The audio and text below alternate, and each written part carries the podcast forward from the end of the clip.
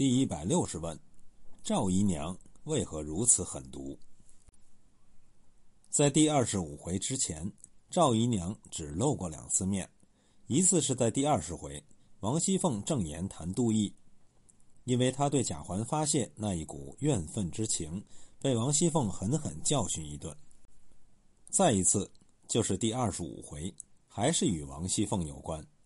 贾环烫了宝玉，王夫人正在气头上。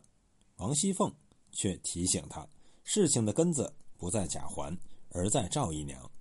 他是这样说的：“老三还是这样荒脚鸡似的，我说你上不得高台摆。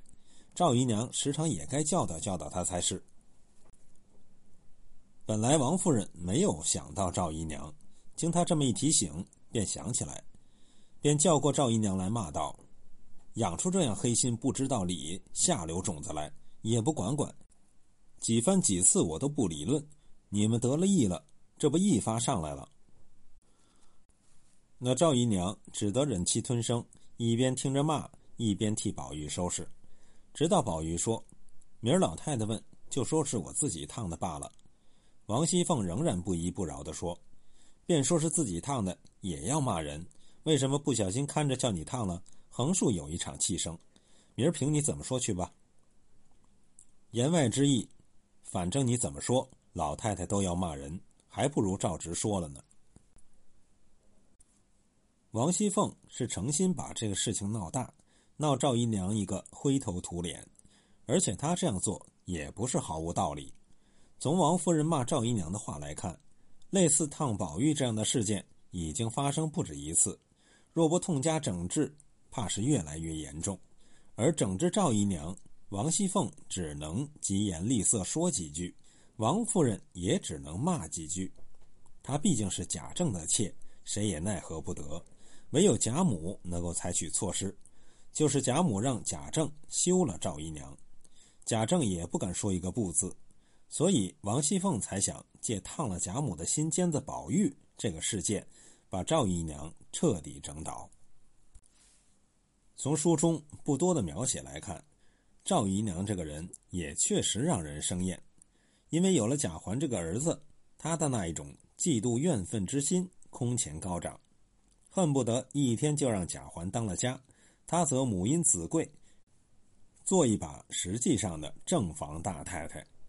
可是他这个野心实现起来困难太多了，一是有贾宝玉在，人家是正房生的真正嫡系，只要贾宝玉活着，贾环就休想当家。二是眼前就有一个王熙凤，处处和他作对，不但敢于教训他，而且平时也根本不把他当个人。看，我们看这一回中，赵姨娘与周姨娘一起去看望贾宝玉。书中写道：“李公才、宝钗、宝玉都让他们坐，独凤姐儿只和黛玉说笑，正眼儿也不看他们。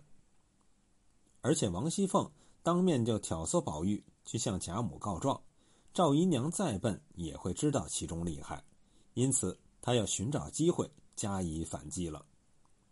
她采取的手段很下作，很阴毒，完全符合她的性情。她不惜花大价钱请马道婆实施演魔法，要把王熙凤和贾宝玉一起整死。她把毕生的希望都寄托在这一招上了，希图一劳永逸地解决问题。虽然幸有一僧一道出场救了王熙凤和贾宝玉，他的阴谋没有得逞，但是焉能保证他以后不再采取类似的手段了？我们说这个赵姨娘可够狠够毒，平时过日子难免有些磕磕碰碰、吵吵闹闹，也是正常。怎么一下手就是死手，就想要人的命呢？王熙凤固然伤人太多。恨他的人也会不少，但是真正要取他性命的，怕也只有赵姨娘一人了。赵姨娘犯得着这样狠毒吗？她为什么这样狠毒？首先，荣府只有贾宝玉一个嫡子，只要把他整死，贾环必能掌荣府大权，承继荣府全部家当。荣府家当不小，值得豁出性命一搏。其次，如果把王熙凤整死，不但出了眼前之气，而且斩断了王夫人的左膀右臂。到了那个时候，王夫人就成了既没有儿子也没有帮手的孤老婆子了。赵姨娘有的是办法把她最后整倒整垮，这是权力之争、财产之争、地位之争。借用一句政治的术语，是在野党与执政党之争。这种争斗必然是你死我活的。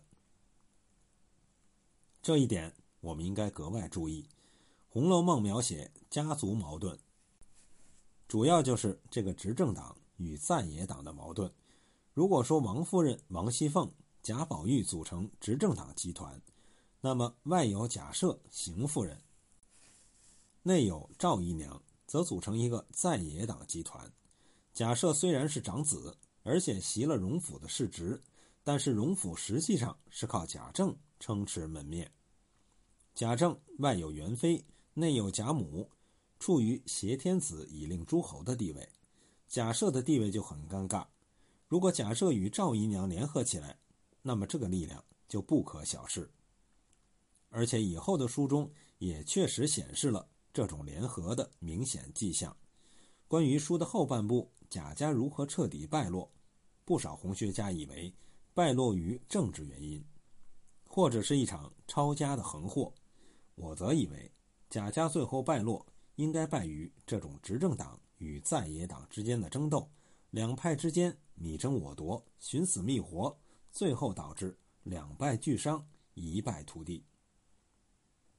这也符合事物发展的一般规律，因此我敢说，如果王熙凤最后也悲惨死去，那么不管什么原因，最终给她致命一击的。必是这位赵姨娘无疑。作者在书写到不足四分之一的时候，就让赵姨娘先期出场，采取了如此恶毒的手段，明显暗示了最后的结局。